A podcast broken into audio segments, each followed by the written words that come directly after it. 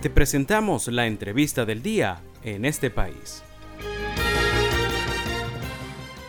Y en esta segunda emisión del programa, en nuestra entrevista EP, vamos a estar conversando con la licenciada Ruseiva Helvis. Ella es profesora de neurociencias y además es directora del Centro de Terapias del Desarrollo, esto en la ciudad de Caracas. El día de hoy estaremos eh, conversando con ella en el marco de este mes de noviembre que se conmemora como el mes de la visibilización de la dislexia y sus acompañantes. Para comenzar, Ruseiva, ¿cómo puede definir la dislexia? Y desde qué edad se puede presentar.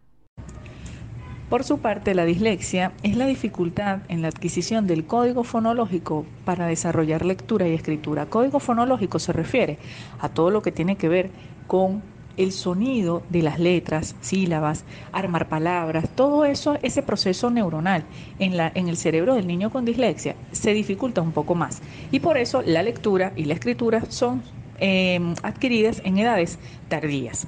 Eh, no podemos esperar que el niño tenga la edad diagnóstica, que son los 7 y los 8 años, para establecer que esta condición está presente en el niño. Es importante darse cuenta en los primeros años del preescolar que hay dificultades para tomar el lápiz, para agarrar la tijera, por ejemplo, para unir y decir las vocales, por ejemplo, eh, decir los números 1, 2, 3, 4, 5 de manera seguida. Entonces, el niño de hecho que tiene lenguaje tardío es un niño candidato a tener signos de alarma para una dificultad en la lectura. No necesariamente va a tener dislexia el niño que tenga un antecedente del lenguaje, pero sí es muy importante que el niño em, desarrolle una fluidez verbal para poder desarrollar lectura.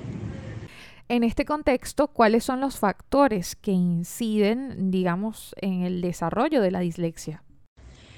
Las alteraciones del neurodesarrollo, las dificultades del aprendizaje, particularmente, no tienen un punto de origen.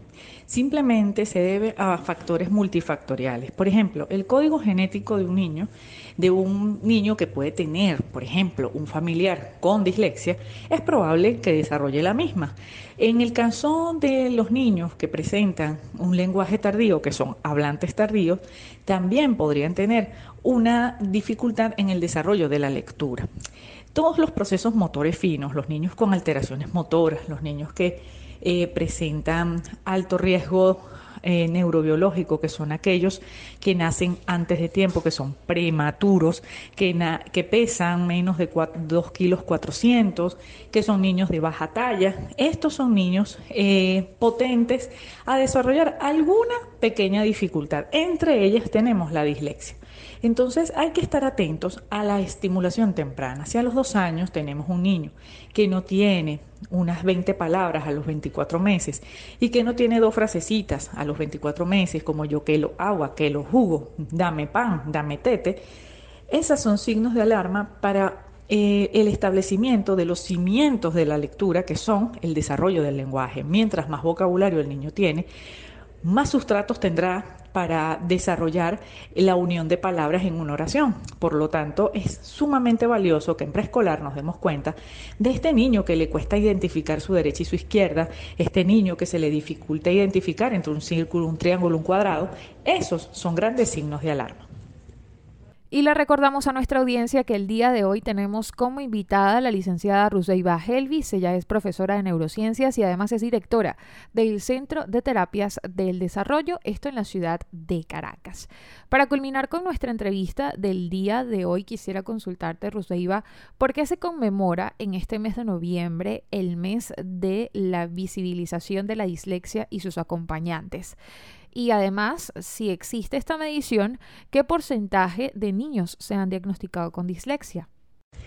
En el caso del mes de noviembre, todas las asociaciones españolas hacen una campaña de identificación de signos tempranos en la dislexia.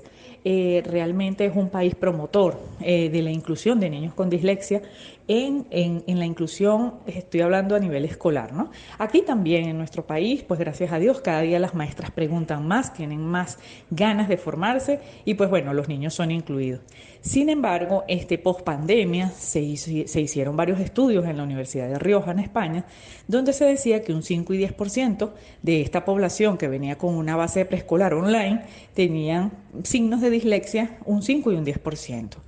Entre 3 y 5% signos de discalculia, que es la Em, dificultad de desarrollar el lenguaje matemático, donde podríamos, mm, digamos, definirla como la, la dificultad específica de realizar operaciones matemáticas. Por ende, es un acompañante de la dislexia. Se llama discalculia.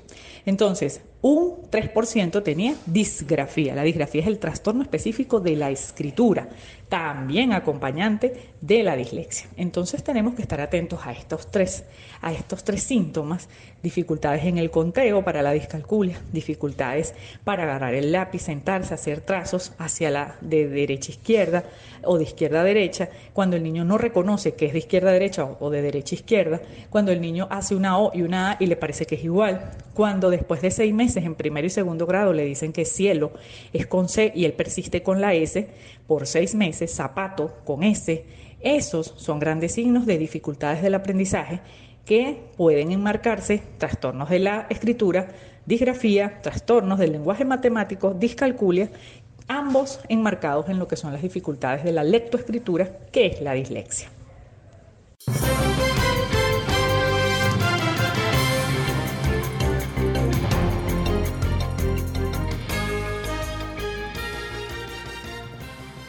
Y esta fue nuestra entrevista en este país del día de hoy. Estuvimos conversando con Ruseiva Ahelvis. Ella es profesora de neurociencias y además es directora del Centro de Terapias del Yo, esto en la ciudad de Caracas. Y compartimos acá, este, Ruseiva nos ha hecho llegar una nota de prensa en la que señalan pues distintas señales para la detección temprana de la dislexia.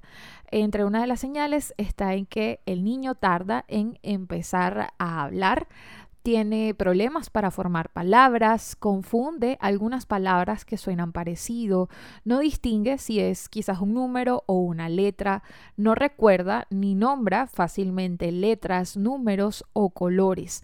Tiene dificultades para aprender en la ronda de canciones infantiles o jugar juegos con rimas y también, este, otra de las señales son las dificultades de ritmo en bailes, coordinación, equilibrio y orientación. Esto pues son algunos de los puntos que hemos destacado en, de nuestra entrevista en este país del día de hoy. Esto fue la entrevista del día en este país. Para conocer más el programa, Síguenos en nuestras cuentas en redes sociales. Estamos en Twitter e Instagram como arroba en este país radio y visita nuestra página web www.enestepais.info.